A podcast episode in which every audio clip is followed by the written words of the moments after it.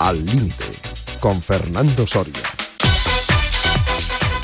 ¿Qué tal amigas, amigos entes de Radio Marca? Aquí estamos en el fin de semana al límite para hablar de deporte, pero para animarles también a que practiquen un poco de deporte, que se muevan, porque como siempre digo, el deporte es fuente de salud y la salud proporciona algo tan importante como la calidad de vida. Y calidad en la parte técnica en la mañana de hoy con Javi Fernández y en la coordinación y producción con Cristina Blanco.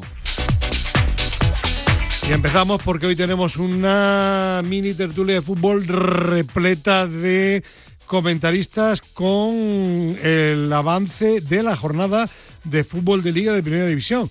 Primera llamada telefónica con nuestro muy ilustre profesor López Nombela. Profesor, buenos días. Ya estoy aquí. Está usted hecho un chavalín. Claro. Claro que sí. Bueno, ¿y Chema Buceta es un chavalote o un chavalín también? Chema Buceta, buenos días. Sorpresa. Buenos días, un placer estar aquí sorpresa, con vosotros. sí. Es un monstruo, Buceta. Bueno, y Muchas gracias, profe, un placer. Gerardo Cebrián. Hola, Gerardo. Hola, buenos días. Buenos días. Y Pedro Calvo. ¿Qué tal, Pedro? Buenos días. Buenas. Y nada, Cristina también se va a acercar por aquí. De- dejarla, Cristina, que también diga algo, aunque sea cortito, ¿eh? ¿Vale? Claro. Bueno, pues venga, vamos a hablar de, de la jornada del Atlético de Madrid. Ya avanzo, hablamos mañana, domingo. Y de la selección española femenina, victoria 2-3 en Suecia y 5-0 ante Suiza en Córdoba, también mañana domingo. Hoy hablamos de la jornada de liga y podemos hablar si queréis del Barça y hablamos también del Real Madrid. A ver, primer primer encuentro he traído yo, a ver, que, que no que no hay partido este fin de semana, ¿no? Sí, pero ¿qué periódico me he traído yo? Ay, ¿Cómo que no hay partido? no, no, es que me he traído un periódico, un periódico que no es. Ay, ay. Bueno, a ver, Pedro, Tienes tú, que, tú- tienes, que, tienes que vivir en la actualidad. Ay, si es que mi mente ya no da para tanto. Señor No, ya, Buceta, ya. ¿qué hago? ¿Tengo que ir a un neurólogo, a un psicólogo, a una psicóloga? ¿Qué hago? No, Tiene que ir alguien que le mejore la vista para ver la fecha del periódico, ¿no? Ya, ya, ya. Es que a esta hora de la mañana está uno que... Bueno, a ver, el primer partido del sábado, Pedro. ¿El qué? Primer partido de fútbol de primera división del sábado. No lo sé, Na- ¿Nadie sabe cuál es el primer partido? no lo sé. Madre mía. Sé que, A sé ver. que el Bilbao y la Real es a las 9 el sábado, pero... Nada, me he ido, me he ido ya al marca.com, que nunca digo falla. Getafe Villarreal, se los voy diciendo. Vale, ya, ya lo tengo. El Getafe, marca nunca falla. Getafe Villarreal, di 14 horas. ¿Sabe usted qué le digo, profe? Que jugará todo lo mal que usted quiera el Getafe y aunque Pedro Calvo, desde luego llevamos una racha de, de desacierto de pronóstico, decía Pedro, el Getafe este año a segunda. Bueno, pues el Getafe No, lleva una no- racha extraordinaria. Yo no, yo no he dicho eso, ¿eh? Yo sí que he dicho que el Granada segunda, pero... Ya, bueno, pero el Granada, ya- no, eso Vale, no es vale. ningún, eso es muy fácil acertarlo, pero- hombre, no pero- tiene mérito. Ya, ya, ya, no, pero tú, tú me dijiste que no, que tenías a un Tuni que había metido 20 goles. Nada, yo dije que nada, Ya, nada, nada, nada. Sí, Usted, ya, tiene mala memoria. Don Pedro, usted no dijo que... Menos el- mal que hay, hemerotecas. Don Pedro, ¿usted no dijo que el Getafe era uno de los equipos aspirante al descenso? Y sigo, y sigo Y diciéndolo. sigue diciéndolo. Ya, ya, ya, y sigo ya. diciéndolo, ya lo verás. Ya, ya, ya. Ah, Psicólogo, ¿qué le pasa al señor Bordalás? Él se pelea con todo el mundo. Bueno, no sé lo que le pasa. Lo que sí sé es que he hablado precisamente esta semana con gente que es del Getafe Sí. y la verdad es que están descontentos porque es verdad que los resultados son mejores que los de otros equipos, pero el juego del Getafe es penoso, la verdad. ¿no? Y, y bueno, pues eh, no me extraña que, que- vaya poca gente al fútbol, ¿no? Eh. Es penoso, ¿no? Es eficaz hasta cierto punto, pero, pero penoso, ¿no? Parando el partido, muchas faltas, en fin, es un estilo que realmente pues hace mucho daño al fútbol, creo yo. ¿eh? Bueno, vamos a pedirle a los pitonisos de la tertulia del programa Límite de Radio Marca pronóstico Getafe Villarreal. Por méritos que se van Empatados. acumulando, don Gerardo Cebrián, ¿quién va a ganar este partido? No tengo nada que decir. Eh, Sin comentarios. Bueno, profesor, usted que también acierta No, que, van a, mucho. que van a estar igualados. Que van a estar igualados. El Getafe no deja no se jugar corta, ¿no? y, y el otro está sin, sin poder jugar. Ya, el Villarreal, desde luego, nuestro, nuestro amigo Pacheta no termina de levantar cabeza tampoco, ¿eh? No, no, eso seguro, vamos. Ya. Bueno, No, pues no tiene tan mala idea real, ¿eh? O sea, No. que yo- Sí, pero hay que ponerle a jugar. Con, hay que poner- hacerle. Lo tienen destrozado. Este, ese equipo ya no no juega a lo, Claro. que, a lo que quería jugar. Ya. Hombre, a- a- algo, algo debe funcionar mal cuando han cambiado de entrenador tan pronto, alguna Sí, movida sí, interna sí. debe haber, ¿no? Eso está claro. Es evidente, porque como bien decís, plantilla el Villarreal no tiene mala plantilla. Tiene plantilla para estar luchando por, por estar en Europa el año que viene. Pero bueno, bueno, y luego... De cuatro- hecho, es un partido que puede perder el Getafe perfectamente. ¿eh? Sí, ¿no? Bueno, bueno, pues vamos, vamos a esperar acontecimientos, queda ya poquito tiempo. Hoy también, cuatro y cuarto de la tarde, Rayo Vallecano, Mallorca. Un Mallorca que a punto estuvo de ganar al Barcelona y un Rayo Vallecano, Cristina, que a pesar del 0 a 7 ha remontado y bueno, y está ahí en una posición más bien alta de la tabla, ¿no? Está luchando por intentar estar en la parte alta, igual que la temporada pasada también estuvo apretando. Y bueno, más allá del 0 a 7, que es más escandaloso por el número de goles, yo creo que pueden hacer buena temporada este año, Claro. Rayito. Hombre, yo insisto, creo, compañeros, que tiene mérito que después de 0 a 7 mm, se levante cabeza con buenos resultados, ¿no? Pero si es que eso pasa una vez en la vida. Como, Bueno, a- a- a- además al final es verdad que 0-7 pues es eh, una goleada, pero da igual perder 0-7 que 0-1, esa es la sí, realidad, ¿no? sí, sí, sí, sí, sí, sí, sí. O sea que lo, lo importante es entender que ha sido una derrota, analizar los errores y el siguiente partido empezar de cero otra vez, ¿no? Esa es la realidad. Al Ujú. final has perdido tres puntos, lo mismo que si hubieras perdido 1-0, lo Ujú. mismo. Muy bien, bueno, pues vamos a hablar de hecho, de hecho, yo tenía un amigo que claro, decía, decía, eh, eh, en el baloncesto decía, es mejor ganar 50 partidos por un punto que ganar un partido por 50 puntos. Hombre, Claro. yo cuando ganó el Atlético, cuando ganó el Atlético de Madrid lo dije, digo, se podrían haber dejado algún gol para el próximo partido y perdieron 3 a 0 frente al Valencia. Bueno, partido de la jornada, Girona, Real Madrid, seis y media de la tarde, líder de la categoría el Girona. Eh, Ger- eh, Gerardo, yo no te voy a preguntar quién va a ganar, ¿vale? Así que tranquilo. Vale. ¿Te está gustando el Girona? ¿Te está gustando el Real Madrid del otro día? Imagino que el Real Madrid no. ¿El Girona sí? Está, me está gustando muchísimo el, el Girona, muy bien entrenado por, por Michel y bueno, con capacidad de respuesta como se vio el otro día contra el Villarreal que, que remontó y el Madrid efectivamente no me está gustando de nada. Aparte de que para mí, insisto, eh, os lo voy a decir aquí por primera vez, yo creo que la competición está completamente adulterada. Entonces, mm, mientras no cambien las cosas en el fútbol español, la verdad es que no tengo muchas ganas de opinar de fútbol, ¿eh? O sea, claro, quieres decir a los árbitros, ¿no? Sí, sí, Que, completamente. quiten el, o sea, el, el o sea, la- las, que dejen a la- los árbitros tengan su, su personalidad, que no estén pendientes de que le va a ayudar a los del VAR, que luego se equivoca a todo el mundo, porque a lo mejor desastre. a mí me da la impresión que los árbitros Bueno, no eh, son tan- si tienen que ser tan malos. el Yo lo que Girona- Cambios- es que no cambios- ninguno al fútbol. el Girona, Casi seguro. el Girona pese a los árbitros porque en algún partido se ha quejado el señor Michel, su entrenador, pese a ello está jugando de cine y está primero en la tabla. Es decir, yo personalmente no imputo toda la culpabilidad de que un equipo esté más arriba o más abajo al tema arbitral, ¿vale? Pero es una opinión sí. mía personal, ¿vale? Y yo la tuya la respeto. Hombre, Vale. tiene, tiene mérito lo que está haciendo el Girona, eh, pero el otro día oí un comentario en, en- en Radio Marca precisamente como que ya era pues casi la alternativa al Madrid y al Barça para Bueno, ganar. bueno, bueno, bueno. Eso, exagerado, ¿no? Porque dentro de cinco partidos eh, seguramente o diez como mucho pues ya no estarán en esa posición, ¿no? Ujú. Pero bueno, eso no le quita el mérito. Eh, ¿Está adulterada la liga por los árbitros? Pues mm, bueno, eh, no, no, no, no, no lo sé, pero, pero no creo que sea a favor del Girona. No, no, no, no, no, El Girona tiene otra, otro, otro tema. Tiene una, un capital por detrás que no lo tienen muchos equipos. Pero no tiene un, un límite salarial elevado, sí. Es, es un equipo que depende del City, Manchester Pues City. De acuerdo, profe, pero tiene un límite salarial eh, muy por debajo de equipos que están muy abajo de él actualmente en la tabla. Es decir, lo están haciendo muy bien con chavales de 19 años, brasileños, que están jugando de cine. Eh, Pedro, tú ya dijiste hace tiempo que el Villarreal te perdón, que el Girona te encantaba, ¿no? Sí, sí, y recordarás que dije hace tres semanas que si el Girona conseguía en la segunda vuelta mantener un poco la línea, podía ser equipo perfectamente de Europa y de Champions. ¿eh?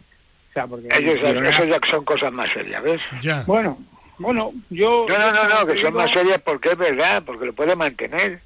Porque Sí, sí. el equipo está jugando a un nivel... A alto. ese nivel, Tiene- a ese nivel no me cabe la menor duda si sigue, que yo como dice Chema lo dudo también por la plantilla, no tiene una plantilla muy amplia, pero a ese nivel sin duda que va a luchar por estar en Europa el Ya, pero, el viernes decía una cosa Ancelotti cuando le preguntaron y tiene razón, el Girona es un equipo que no va a jugar, no va a jugar Ninguna Europa. competición europea, cierto, Sí, eh, es eso es una a ventaja. Del Rey y a ver qué pasa, pero pero no va a jugar Europa y al final si tiene suerte con las lesiones y sigue a este nivel de juego, que no tiene por qué cambiarlo porque le está yendo bien, ojo, hombre, no, yo entiendo como dice Chema y el profe que no le va a pelear la Liga ni al Madrid ni al Barça ni al ya, ya.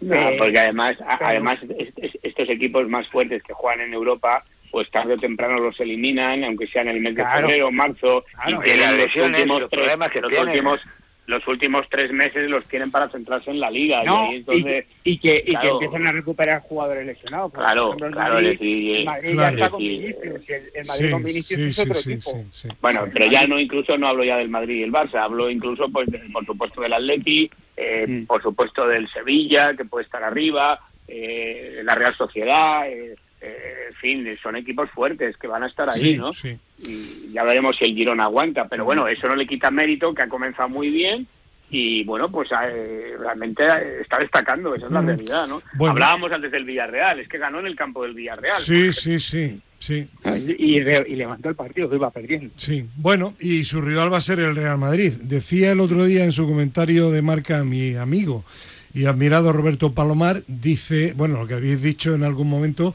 que el Madrid muy mal defensivamente, pero que hay que tener en cuenta dos cosas. Primero, que Courtois es el mejor portero del mundo y que, y que Kepa, siendo un buen portero, no está al nivel, sobre todo por Nada, arriba de. Courtois. Y segundo, y segundo, que Militao por arriba es un jugador muy importante en defensa para el Real Madrid y tampoco está porque Que- fue que- no de, solo de la todas formas, de, de todas formas, perdona, pero vamos a ver, el Real Madrid no puede depender de que un tío se ha lesionado, sinceramente. No debería, puede ser. no debería. No, no debería, porque es el Real Madrid, coño, Sí, no, no, sí, no es sí, un sí, equipo sí. modesto. No, que sí, que, que- que lo entiendo, que lo entiendo. Ah, Ahora resulta que el problema del Madrid es que falta militado. No. Por favor, debería tener otros jugadores. No. Ahora, a- a- ahora, dicho esto, perdón, mi pronóstico es que hoy el Madrid va a ganar al Girona. Sí, Mm. seguro, seguro. Pero además es que yo creo que además lo hemos hablado en semanas anteriores y ahí está Gerardo que muchas veces y el profe que, que, que comentaban lo mismo. El problema del Madrid no venía en tanto en el juego ofensivo y demás, sino venía en las ocasiones que se le generaban al Madrid, pero que ya este problema no viene de ahora, es que viene del año pasado, ya. Sí, sí. Lo que pasa es que efectivamente tenían a Courtois que esos balones que ahora entran porque Kepa no, no los para, los paraba Courtois, pero con Militao al Madrid Sí, le han generado muchísimas ocasiones defensivamente. Entonces no es Bueno. tanto tema de, no es tanto tema de la defensa, es un tema estructural de la forma de jugar.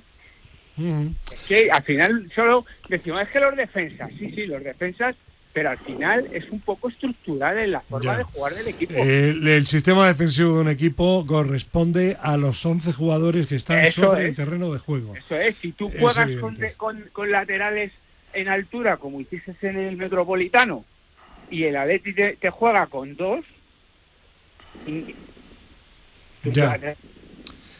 Pedro, se te ha ido la voz. Mientras que recuperamos a Pedro. Profesor, ¿usted también coincide con Buceta que pese a todo gana el Madrid? No, yo eso ya no lo puedo asegurar, porque tiene que te- tiene que centrarse en las defensas como estaba hablando Ya, Pedro. ya, O sea, ya, ya. Vamos a ver, es que no se, es que no se puede jugar así y salir dormido. Ya, ya. Porque Bueno, el Atleti es que, le, es que le metió tres goles sin haber rozado nadie el balón. sí, sí, sí, sí. Eh, Pedro, no, no hemos recuperado ha perdido el teléfono. a Pedro. Bueno, ahora lo, lo va, lo va, lo vamos a intentar. A ver, eh, Cristina, siguiente partido. Real Sociedad Atleti Bilbao, 9 de la noche. Bueno, un partido atractivo, ¿no? Pues sí, creo que es un partido digno de ver porque están los dos ya en, en sitios de Europa en la parte alta de la tabla. Y la Real Sociedad de la temporada pasada ya estuvo apretando también en los primeros puestos. Parece que esta no va a ser menos. Y hombre, el Athletic de Bilbao está también un poco con la espinita de que la temporada pasada se quedó ahí a las puertas. Así que será un partido interesante de ver porque los dos van a intentar sumar estos tres puntos que me parecen muy importantes. Gerardo, ¿vas a sufrir en este partido o no?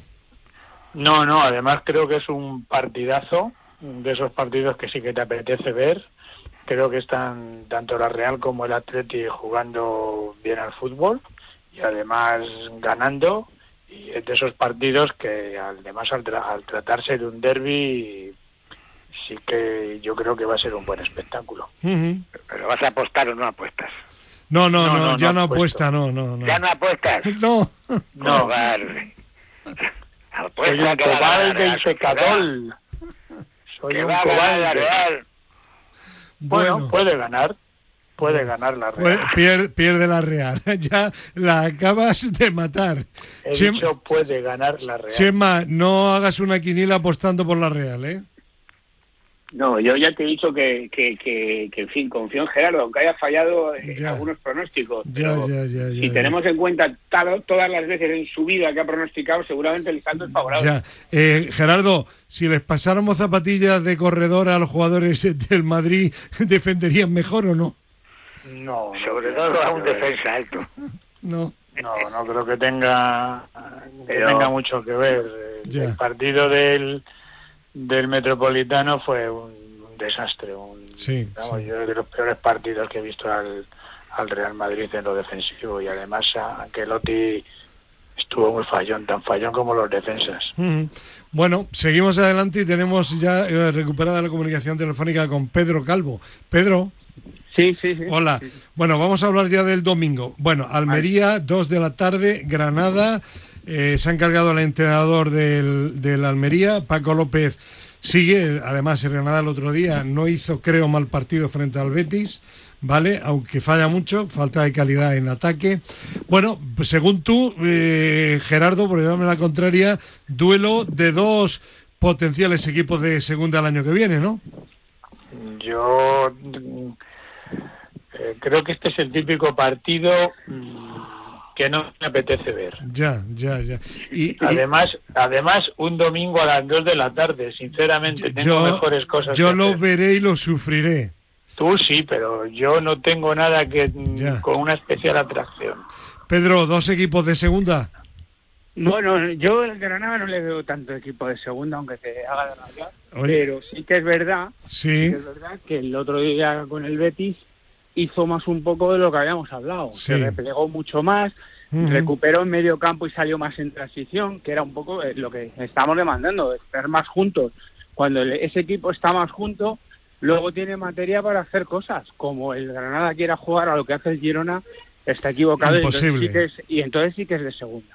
ya. Y además es que el domingo tiene la oportunidad para refrendar el poder salir de ahí y meter mucho más a la Almería. La Almería me está dando la sensación este año que es el levante Sí, de- sí. del año pasado. Sí, porque es- independientemente de que sea mi equipo el Granada, sí que es cierto que dio otra imagen. Y luego lo que tú has dicho, Pedro, el chaval este se lo van a llevar pronto, ¿eh? Sí, sí. Brian Zaragoza, ¿eh? Sí, sí, es muy bueno. Se jugábamos yo, si fuera uno de los equipos grandes, el Madrid no, porque tiene esas posiciones. 14 cubiertas. millones de euros de Vamos, lo tengo clarísimo. Sí, sí. Mucho más que Samu, ¿eh? Sí. Que a mí Samu no me está gustando. Ve- tanto, bueno, y, y el que está genial, ¿verdad, profe? El argentino, Lucas Boyé, le gusta, ¿no? Sí, Sí o sí. que sí. Que sí, vale, vale. Bueno, pues venga, dejamos a Granada que luego dirá el oyente que me enrollo. Siguiente partido, a la vez Osasuna. Yo, a pesar de todo, el Alavés está un poquito más arriba de momento. Yo creo que el Alavés, Cristina, va a ser uno de los equipos que va a tener problemas para, para seguir en primera. ¿eh?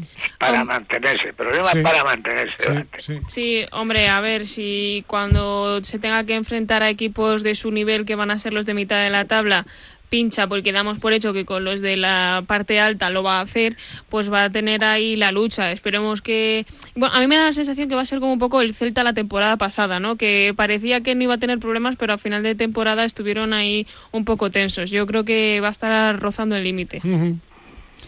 Bueno, pues ese partido no, no sigo y sí que me centro ahora. Atlético Madrid-Cádiz, mañana hablaremos. Betis, Valencia, 9 de la noche. Eh, el Betis el otro día, el jueves, jugó contra el Granada. Eh, pudo haber ganado el partido, pudo perderlo también. Sin embargo, lo que, lo que yo aprecié, compañeros, sobre todo a los que sabéis de fútbol, me da la impresión de que, bueno, le metió cinco el Barcelona, de que concede demasiadas oportunidades de gol a los rivales el Betis. ¿Qué le pasa al Betis? Que juega bien, pero que luego que no es lo mismo que estaba antes tan conjuntadita, cuando estaba Canales, cuando no es lo mismo y hasta que ese equipo se, se acople bien, pues va, a sufrir. Yo creo, yo creo que está descompensado en medio campo. De medio, campo para, de medio campo para atrás solamente tiene a Guido. El año pasado estaba mucho, como hizo el profe, mucho más cubierto por canales, por, por gente por dentro. Y, y con Isco eh, le está dando muchísimo en, la, en el aspecto ofensivo pero cuando pierden balón el equipo está eh, roto, está partido en dos. Isco pierde también algún que otro balón problemático. Tiene pérdidas, sí. Es, que, es un futbolista más, de arriba, más de último pase. Yo creo que este, eh, este partido me parece especialmente importante para el Betis eh, porque necesita recuperar su, confianza, su autoestima, como equipo, un equipo que se esperaba mucho de ellos y sin embargo pues no están respondiendo a lo que se esperaba, ¿no? A lo que ellos mismos seguramente esperaban. Entonces, eh, ahora contra el Valencia, desde luego, una derrota del Betis creo que sería un palo muy, muy grande para el lleva, Betis. Lleva el Betis cuatro partidos sin ganar. Un, equipo que lucha por estar en eh, Champions siempre. Yo, yo creo que una derrota contra el Valencia sería muy grave para el Betis. Mm. Y, más que por los puntos, por lo que supone esto. Lleva cuatro partidos sin ganar, ahora pierde en casa con el Valencia. Eh, va a ser un partido muy difícil para el Betis, muy difícil. y, el Valencia yo creo que tiene mucho que ganar y bueno, pues eh, poco que perder, sinceramente. Bueno, hombre, si gana mejor, claro. Hombre, hombre, hombre. Pero, pero creo que el Betis es el que se juega mucho en este partido. ¿eh? Gerardo, ibas a intervenir. El, Valencia ha perdido a Gallá, por cierto, por mínimo dos, dos partidos, que es una baja sensible. Eh, y el Betis, yo creo que el problema, como apuntaba Pedro y el profe, es que además es que es un equipo muy regular, ¿no? Eh, es capaz de, tener momentos brillantes, pero luego, pues, pues es un poco coladero. Eh, Gerardo, yo lo que vi frente al Barcelona y lo que vi frente al, Granada, que es un equipo al que se le hacen ocasiones de gol con mucha facilidad. Claro, y, también ha perdido a Luis Felipe, que era un central muy bueno. y, a Canales, ¿no? a Canales, claro. Y, al, y, al, y al final, cuando no defiendes bien, cuando no defiendes bien, como el contrario de vez en cuando te marque algún gol, ya vas a la contra. Sí, sí. Así que... Bueno, y vamos a terminar hablando de Las Palmas Celta de Vigo, que va a ser el lunes 9 de la noche. Un Celta de Vigo que estuvo a punto de ganar al Barcelona, pierde luego al final. El otro día empata eh, en su campo. Cristina, yo no sé si has visto al Celta últimamente. Todos hablamos de que el equipo está muy bien, de que está muy bien situado, pero no termina, no termina de ganar. ¿Qué le pasa al Celta de Vigo? Mala suerte. Yo, como decía nuestro añoradísimo Claudio Gómez, eh, no se puede decir siempre y eh, achacar a los malos resultados siempre a la mala suerte. Hombre, yo creo que en el fútbol siempre hay un poquito de suerte, pero cuando tienes una mala racha seguida o no consigues ganar, es que hay algo más. No sé si es mala defensa o mal ataque, pero sí que es verdad que el Celta, que es verdad que todavía queda mucha temporada, pero que en este principio ya esté rozando la zona roja, pues hombre, hace un poco de duda de que a lo mejor sea de los que caigan esta temporada. Hombre, es que dices tú, Fernando, que está bien situado. O sea, va el cuarto por la cola. No, no, que yo no he dicho que está. No, situado en el campo. Situado en el campo. Sí, pero eso, es una mentira, eso es una mentira, Fernando.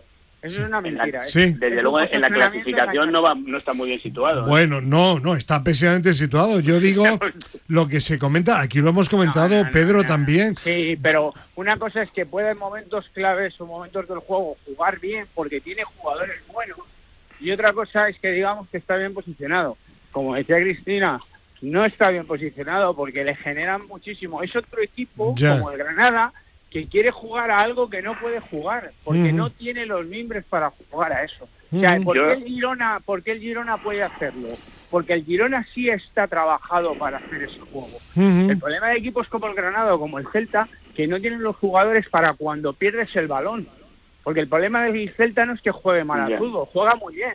Pero cuando pierde el balón no tiene Sí, eh, la- eh, las bases es un- defensivas. Es un Claro, coladero. que, que el Lo Celta, que- el Celta, lo- lo- Benítez lo ha hecho una estructura ahí defensiva que luego no desarrolla del centro cam- del campo para ¿Pensáis arriba. que, ¿Pensáis que Benítez va a terminar la temporada? Si sigue así, no. Si sigue así, no, evidentemente. Claro, sí. claro. Porque había ha habido bastantes expectativas para este año en el Celta Claro, de Vigo claro. y no le van a perdonar. Pero bueno, queda, queda mucha liga. Bueno, si os parece lo dejamos aquí. Mañana hablamos de la selección femenina de fútbol, hablamos también del Atlético de Madrid. Atención rojiblancos, mañana domingo y seguimos ahora pero con otros temas. Eh, sigo con Gerardo y sigo también con Cristina. Eh, Pedro, profesor Chema, hasta mañana. Un abrazo, gracias. Adiós, hasta mañana, gracias. Adiós. Bueno, Adiós. pues vamos a la hora de atletismo y luego hablamos de golf, ¿no? Cristina? Efectivamente. Vale. Pues hay que hablar de atletismo y, hay que hacerlo, como no, con Genaro Cebrián. Estoy viendo yo aquí el guion. Bueno, pues Campeonato Mundial de Atletismo en Ruta. Parece muy interesante, ¿no, Gerardo? Es una competición nueva que ha creado la World Athletic, antes al amparo del comité del Campeonato del Mundo de Medio Maratón, que ese sí que se lleva disputando durante muchísimos años, pues ha creado también, ha incluido en este campeonato, por eso lo llaman en ruta, las distancias de la milla y de 5 kilómetros. Se hace en Riga, en, en Letonia, es el domingo, en una jornada matinal completita que empieza a las 12 menos 10 hora eh, letona y una hora antes en España. Eh, te puedes imaginar, ¿no? Una competición de fondo en carretera eh, es como decir un, un Kenia-Etiopía, ¿no? Eh, tanto en chicos como en chicas, o sea, van a, van a arrasar, no, no hay ninguna duda, tanto a nivel individual como a nivel por equipos. Eh, España no tiene opciones a, a luchar por ningún título, no ya porque no tenga calidad sus atletas, sino porque neces- necesita un mínimo de tres representantes por, por prueba y, y no solamente llegamos a cinco atletas repartidos y por lo tanto no tenemos opción al título por equipos. Eh, y luego a nivel individual, pues eh, la gran estrella de la competición para mí es una de las mejores atletas del momento, es Faith Kipiegon, la doble campeona mundial, ganó el 1500 y el 5000 en Budapest, además tiene el récord del mundo de, de 1500 de la milla y batió el de 5000 y bueno, si acaso decir que España está representada en, en la milla de hombres por eh, Mohamed Atawi Gonzalo García, en la milla de mujeres por Marta Pérez, en el 5000 de hombres por Guasino Umaiz y en la prueba de medio maratón por el manchego Juan Antonio Chiqui Pérez. Especial atención a alguna prueba más. No, no, hay, hay a nivel español No. hay un montón de pruebas en el calendario, concretamente el, el medio maratón de San Sebastián, pero a ver, las pruebas, Fernando, van a ser tremendas. Si quieres, mm, mañana durante durante la tertulia hablamos del impacto Vale. de, de las zapatillas en, en el mundo del atletismo en ruta. Perfecto, pues Eh, mañana hablamos con Chema Buceta también largo y tendido, porque eso está directamente relacionado con el reciente récord femenino de maratón. Claro, Vale. efectivamente. Pues mañana, Gerardo Cebría, muchísimas gracias, un abrazo. Hasta mañana. Adiós.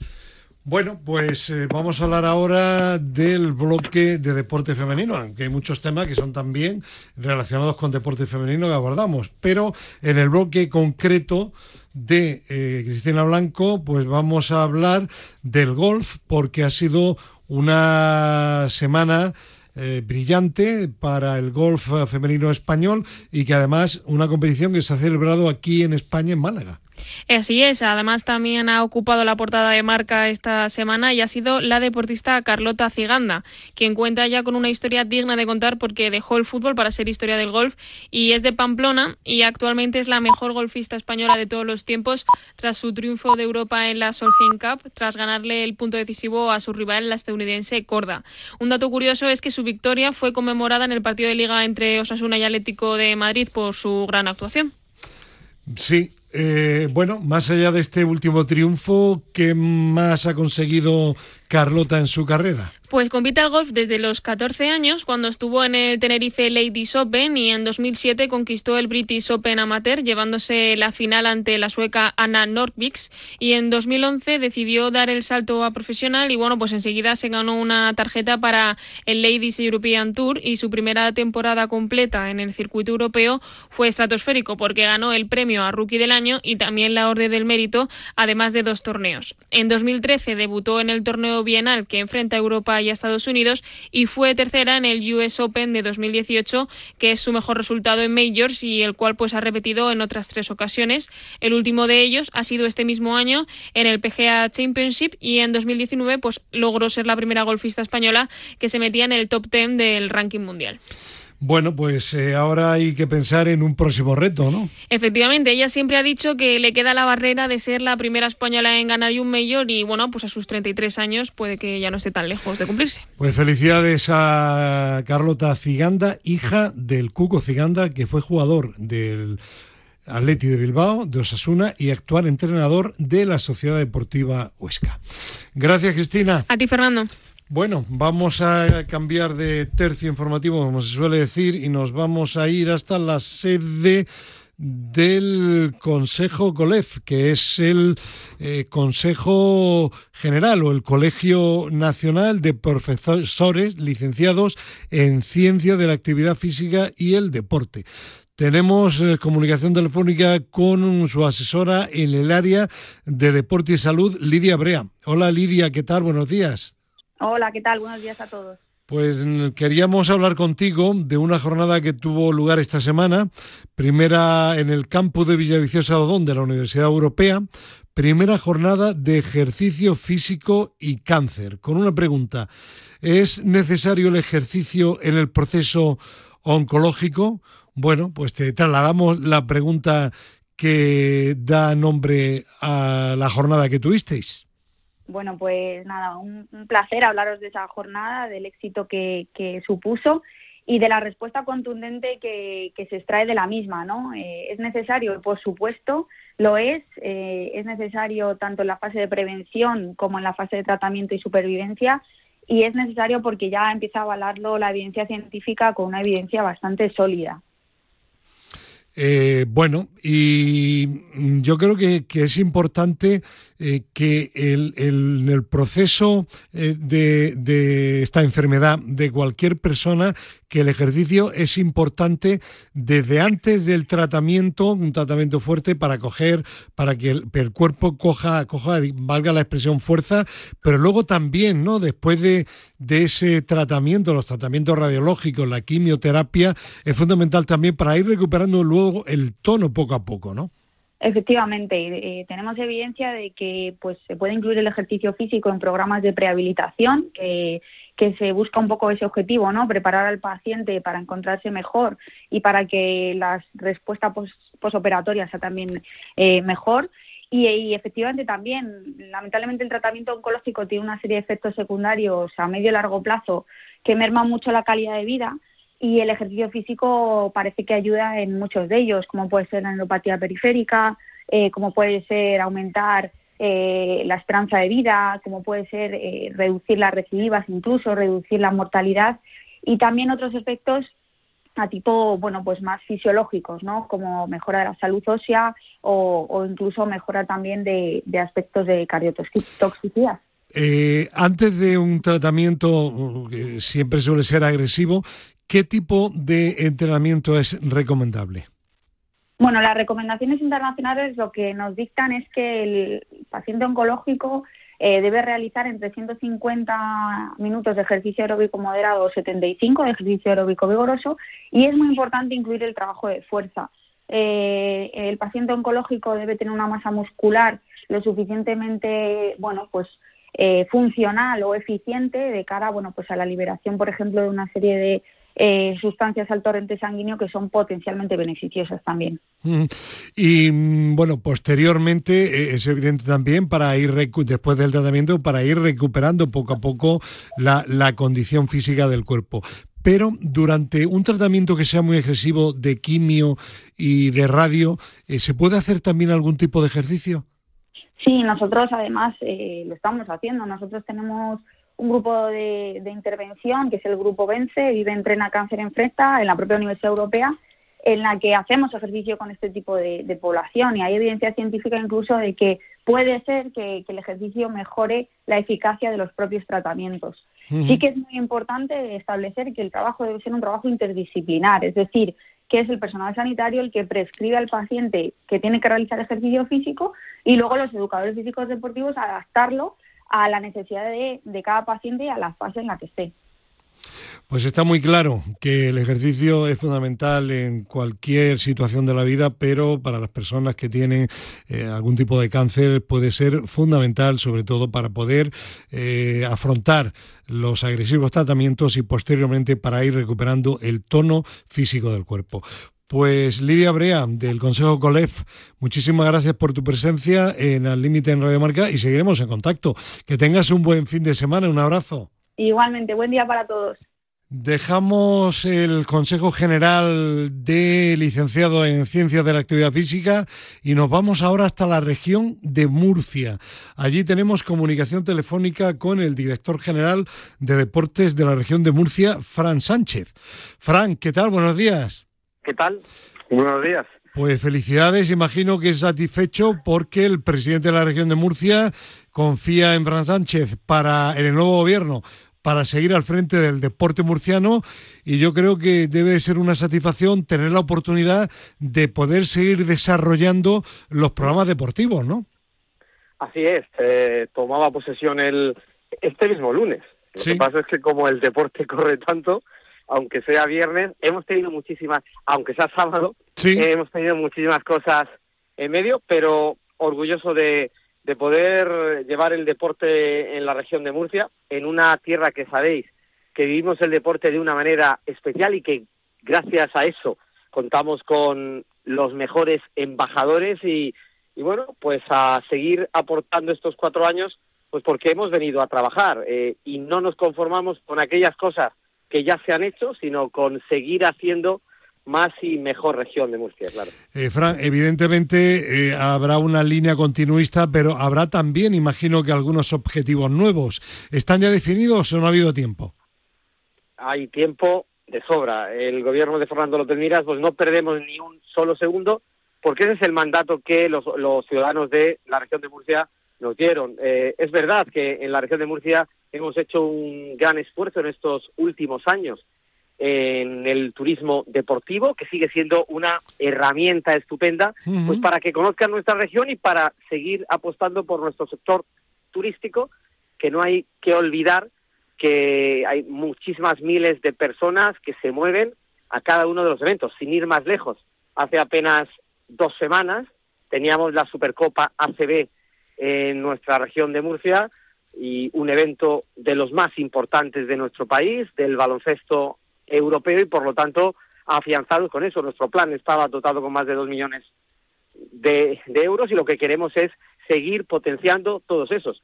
No nos conformamos con los eventos de, primer nivel, que pueden ser esos del, del escaparate, sino que queremos ir mucho más allá. En la región de Murcia acoge el año pasado, acogimos más de 86 campeonatos de España oficiales, entre ellos muchos escolares también. Nos gusta apoyar a las bases, nos gusta el modelo del deporte base y una de las aspiraciones que tenemos, no solo ese plan de turismo deportivo de la región de Murcia, eh, es también eh, consolidar. Eh, terminamos hace unos meses el nuevo, el nuevo plan de deporte en edad escolar para los más pequeños y el objetivo es desarrollarlo en cada uno de los municipios de la región de Murcia. No queremos que ni un niño ni una niña se quede en el patio del cole sentado sin practicar ningún deporte. No queremos que ningún niño ni ninguna niña de la región por las tardes dejen de practicar deporte, el que quieran. En la región tenemos 60 federaciones deportivas que,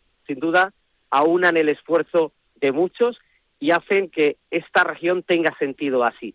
Ah, yo siempre digo que nos encanta quedarnos cuando juega por la noche Carlitos sin, sin dormir apoyándole. Nos encanta ver a Mocatir, a Mariano García, a, a Pedro Acosta, eh, a tantos en una lista interminable Ilustrísimos campeones murcianos que están honrando a la región de Murcia y también honran al deporte español a nivel internacional. Claro, pero para eso... Sí, para eso, hay que empezar con la base, claro. La base. Claro. Esa es la clave. Claro. Y de aquí a fin de año mm, hay algunos eventos interesantes previstos. Pues yo imagino que sí. Ya sabe que tenemos pendiente. Fue un compromiso realizar la Copa Carlos Alcaraz. Claro. Estamos, eh, pues, estamos en ello y yo estoy convencido de que esos grandes eventos los vamos a poder tener. También en el mundo del tenis, el campeonato de España Mafre absoluto, tanto masculino como femenino, en el Real Murcia Club de Tenis. Por lo tanto, pues en verdad es una ciudad, una, una región que no para, unas ciudades que están incesante en el, en, bueno, yo creo que en la actividad deportiva, en los torneos de primer nivel. Ya sabe que la mitad de las competiciones oficiales de máximo nivel del fútbol sala nacional, masculino y femenino, van a venir a la región de Murcia en los próximos cuatro años. Por lo tanto, pues una región en la que, aparte de poder practicar los 365 días del año deporte al, al aire libre, pues también mira a otros eventos. Sin ir más lejos, este mismo fin de semana tenemos el campeonato de Europa de vela inclusiva en el CAR de la región de Murcia. Por lo Pues, tanto, eh, como verá, que aburrirnos. No, para nada. Movimiento continuo. La región de Murcia sí que se mueve y muchísimo. Pues, eh, Fran Sánchez, vamos a seguir estando entonces en contacto y vamos a ir contándoles eh, poco a poco a los oyentes, pues todo lo mucho que se va a mover el deporte de la región de Murcia durante esta legislatura. Muchísimas gracias, felicidades y lo dicho, a mover a los murcianos. Un abrazo, Fran, gracias. Muchísimas gracias y buenos días. Bueno, y seguimos adelante y nos vamos a ir ahora a otra punta de España, a Asturias, concretamente a Gijón, aunque la persona con la que vamos a hablar ahora igual todavía no está en Gijón, pero me imagino que en las últimas semanas y en los próximos días va a estar bastante tiempo. Vamos a hablar ahora del Congreso, primer Congreso de ACEDIR, que es la Asociación de Clubes y Entidades Deportivas y Recreativas que va a celebrar su primera edición los días 27 y 28 de octubre en el recinto ferial de Gijón. Ricardo Ruiz, gerente de ACEDIR, ¿qué tal? Buenos días. Buenos días, Fernando. ¿Qué tal? ¿Cómo estamos? Muy bien. Tenemos también para compartir este espacio contigo a Fernando Soria Hernández de España se mueve. Hola, Fernando, ¿qué tal? Buenos días. Hola, buenos días. Y a Marc de Cler, que es el responsable de Asuntos Internacionales de España se mueve. Hola, Marc, ¿qué tal? Hola, buenos días a todos, ¿cómo estáis? aparte de uno de los jefazos del pickleball aquí en España, eso también. Pero bueno, hoy va a hablar más en la faceta de España se mueve. Bueno, Gerardo, ya hemos hablado anteriormente, Ricardo, perdón, hemos hablado anteriormente contigo de este congreso, ya queda pues, pues casi un poquito menos de un mes. ¿Cómo va? ¿Tenéis ya el, el programa completo? Pues sí, eh, es verdad que estamos casi, como decimos nosotros, casi en capilla, aunque queda, como dices tú, menos de un mes. Estamos en la recta final, el programa ya se ha completado, afortunadamente, y bueno, yo creo que tenemos un elenco importante, sobre todo este congreso que ha dedicado especialmente a, a los técnicos deportivos, ¿no? Entrenadores, monitores, voluntarios, estudiantes de CAFID, estudiantes de TESEAS y todo aquel que esté vinculado al deporte, una parte más técnica. Así que el programa lo tenemos completo. ¿Ya está completo? Sí, sí, sí, completísimo. De hecho, Bueno, inauguramos, inauguramos el congreso, y tú bien lo sabes, Sí, porque nos vas a moderar la primera charla coloquio que tenemos. voy a tener En ese la- honor. Eso, ¿no? Claro. Y nosotros encantados de que así sea. y allí tendremos a, te tendremos a ti como moderador, a Fernando Ser como moderador, y, llevamos a Jessica Alonso, una de las una de las nuestras balonmanistas más importantes, Alberto Suárez, un, un atleta paraolímpico, ¿De acuerdo? Y Raúl Entre Ríos, que es otra leyenda del balonmano. Hombre, y tanto. Campeón del mundo, medallista olímpico, bueno, ha ganado prácticamente todo. Y aparte de, de, esta, de esta apertura del Congreso, creo que lo tenéis dividido todo en cuatro temáticas, ¿no?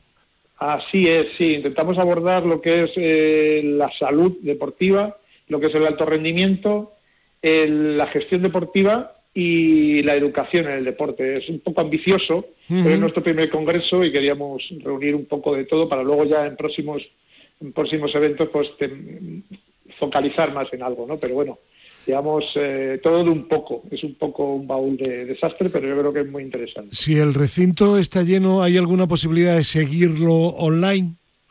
Pues mira, eh, tenemos, eh, esto es una noticia que os queríamos dar, porque la primera charla, la que tú moderas, esa va a ser completamente en abierto. Es verdad que hay que inscribirse para estar presencial, inscribirse para seguirlo online, pero la primera charla, la charla inaugural, el acto de inauguración y esta charla que tú moderarás la vamos a dar completamente abierto para todo el mundo, eh, por streaming. A partir de esa charla, eh, todo aquel que esté presencial lo podrá seguir eh, asistiendo y luego tenemos la modalidad online en la cual puedes seguirlo por streaming y luego tener a disposición todos los contenidos durante tres meses. Mar de Cler va a intervenir también por España. Se mueve, ¿no, Marc? sí, efectivamente, esa misma tarde, yo creo que un par de sesiones después, tenemos un panel, vamos a hablar mucho de deporte de inclusión, con, eh, con federaciones eh, de, personas con discapacidad, creo que tanto intelectual como física, eh, Ricardo, si no me equivoco, y vamos a tratar temas que creo que es muy interesante para todo el mundo relacionado con, con el deporte inclusivo. Yo creo que hay una cosa muy interesante que hay que recalcar, es que es curioso, pero en esa época del año hay un montón de congresos eh, en, España y fuera de España, y, ese, como es la primera edición, a mí me parece muy interesante que se le preste mucha atención y, haya mucha gente que vaya porque es que es innovadora y trata de temas que hasta ahora no hemos visto en otros congresos, o sea que a mí me parece muy interesante.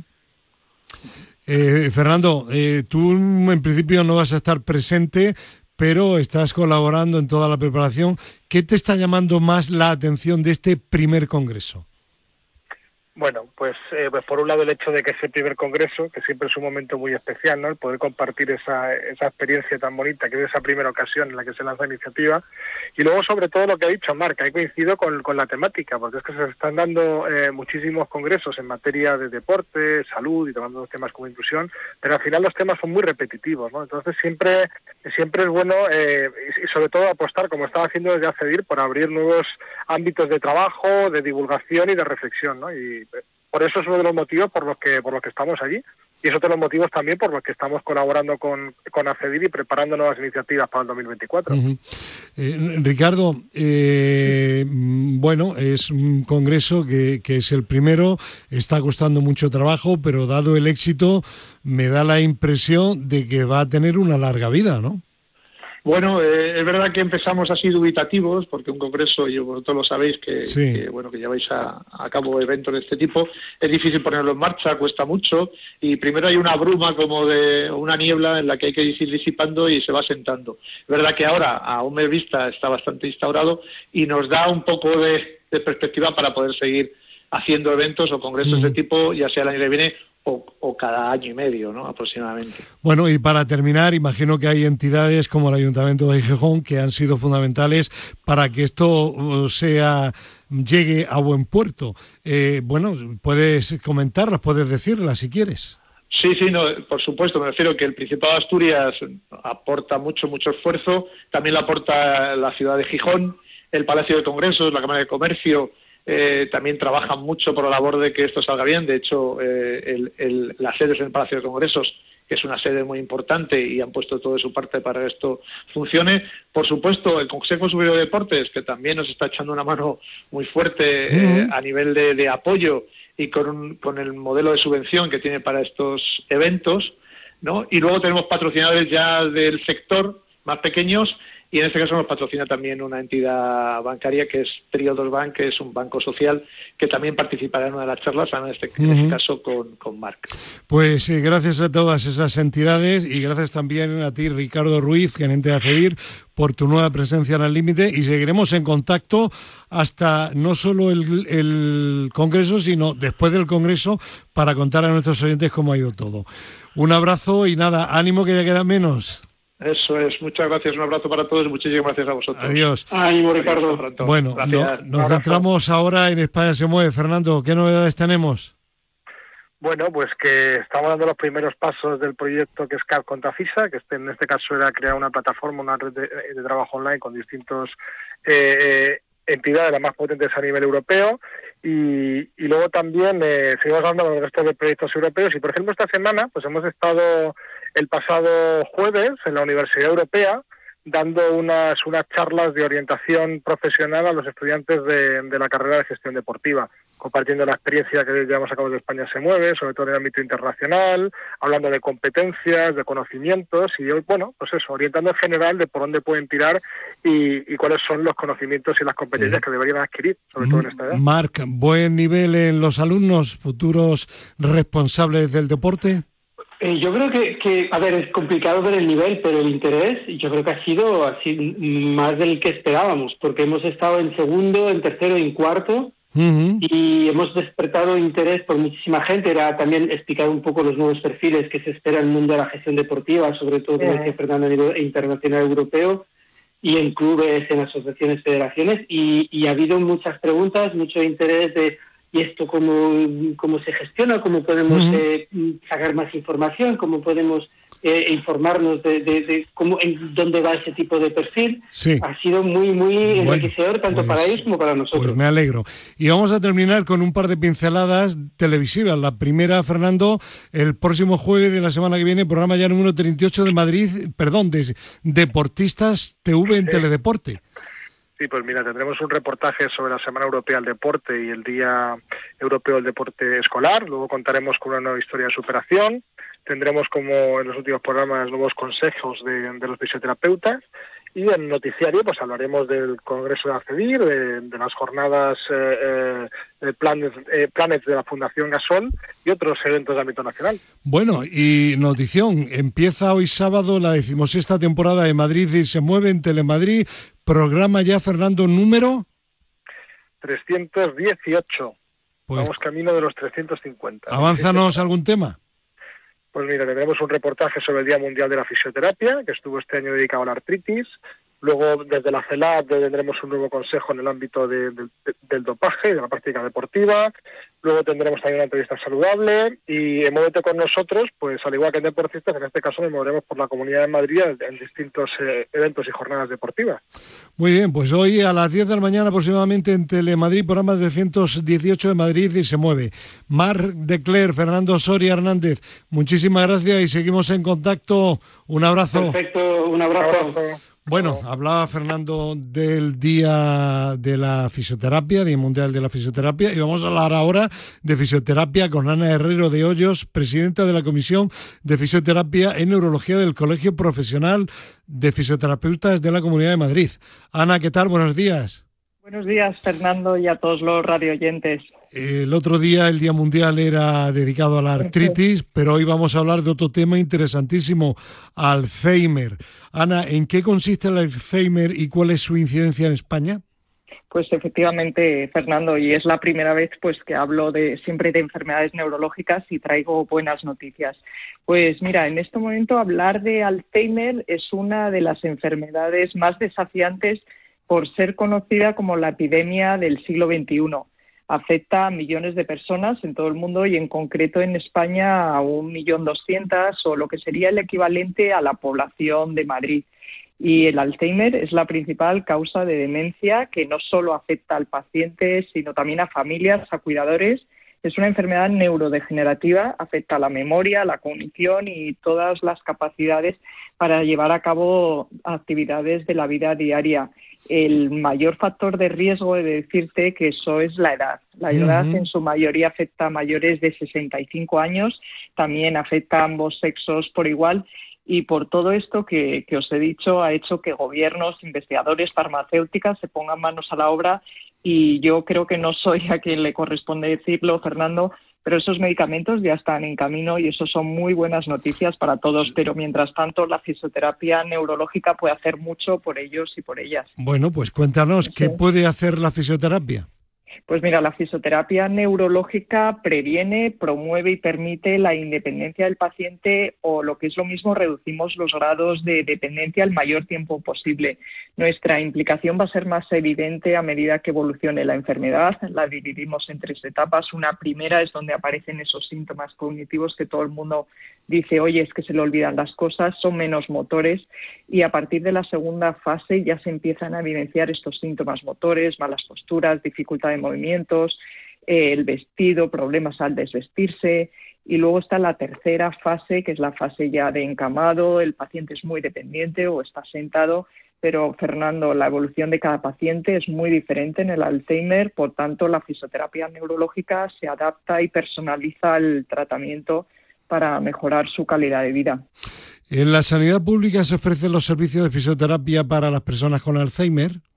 Pues mira, en la sanidad pública no se ofrecen, no se ofrecen porque en un primer momento esa primera fase que os decía no, está, no es tan evidente. Nuestra intervención, es un tema cognitivo y al ser enfermedades también de larga duración suponen un coste muy elevado. Se les atiende a lo mejor de forma puntual por caídas, por algún que otro síntoma motor, eh, eh, contracturas, y suelen prescindir de nuestra intervención en la sanidad pública y si no lo que hacen las familias optan por buscarnos en asociaciones, residencias a modo particular, pero he de decirte que la fisioterapia neurológica está haciendo todo lo posible para estar dentro de la sanidad pública y formar parte de este equipo que les acompaña. Eso te iba a comentar, Ana, que sería importante, sobre todo para las personas que tienen Alzheimer, que los fisioterapeutas estuvierais en la sanidad pública también para este tipo de pacientes.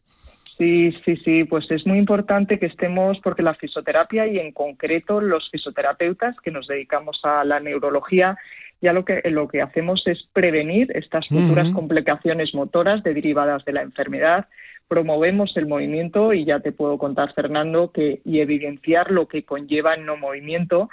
De ahí que mi lema siempre sea el movimiento es vida. Y luego permitimos a familias, a cuidadores, llevar a sus abuelos, a sus padres, madres en las mejores condiciones posibles en todas estas etapas de la enfermedad.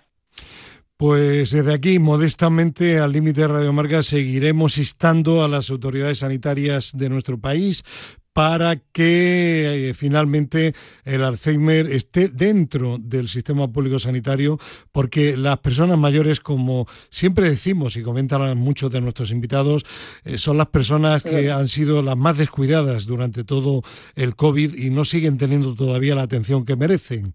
Y no olvidemos que todos normalmente vamos a llegar a esa situación, no todos al Alzheimer, pero sí todos a mayores. Por tanto, bueno, pues seguiremos insistiendo. Ana, muchísimas gracias por Ana de Hoyos, por tu presencia. Seguiremos en contacto y que tengas un buen fin de semana. Pues Fernando, pues mil gracias como siempre por darnos voz. Gracias en nombre de la comisión que, eh, que presido, en mi nombre, Ana de Hoyos, y me alegro enormemente que se vea algo de luz en, en esta enfermedad tan devastadora. Estaremos, seguiremos en la lucha. Un abrazo, Ana. gracias, Fernando. Un abrazo. Hasta luego. Bueno, vamos a terminar, como siempre, con nuestra doctora ya súper favorita, Ana María Jara Marcos. Doctora, buenos días. Muy buenos días. Hoy hablamos de la desinserción del aductor largo. Es una afectación que engloba tanto al tendón como al periósteo del hueso, ya que es una fibra anclada directamente al hueso y la lesión puede ser parcial o total. Se considera total cuando afecta al tendón y a la zona muscular en su totalidad, en su globalidad. Se produce por una aducción forzada contra resistencia en rotación durante la carrera. La clínica es un dolor agudo e invalidante muy importante al realizar aducción forzada contra resistencia. Suele notarse un gran dolor inguinal y a veces produce un hematoma eh, grande, generoso y suele asociarse incluso a lesión de la musculatura abdominal. El diagnóstico siempre requiere pruebas de imagen como la ecografía e incluso hasta resonancia para un diagnóstico correcto. En la exploración no suele encontrarse el clásico hachazo muscular, pero sí dolor a la palpación y la aparición de ese hematoma tan aparatoso e importante. El tratamiento suele ser conservador tanto si la lesión es completa o parcial. Únicamente está indicada la cirugía en deportistas de alto nivel y exigencia, consistiendo dicha cirugía en la limpieza del hematoma, tenotomía del aductor largo, así como un completo tratamiento rehabilitador. Las recidivas son muy frecuentes y la vuelta a la competición necesita entre 6 a 8 semanas. Esto es todo por hoy. Muy buenos días. Gracias a la doctora Jara Marcos, gracias a Víctor Palmeiro, la parte técnica, a Cristina Blanco. Mañana también de 7 a 8 de la mañana aquí en Radio Marca, tertulia al límite. Adiós.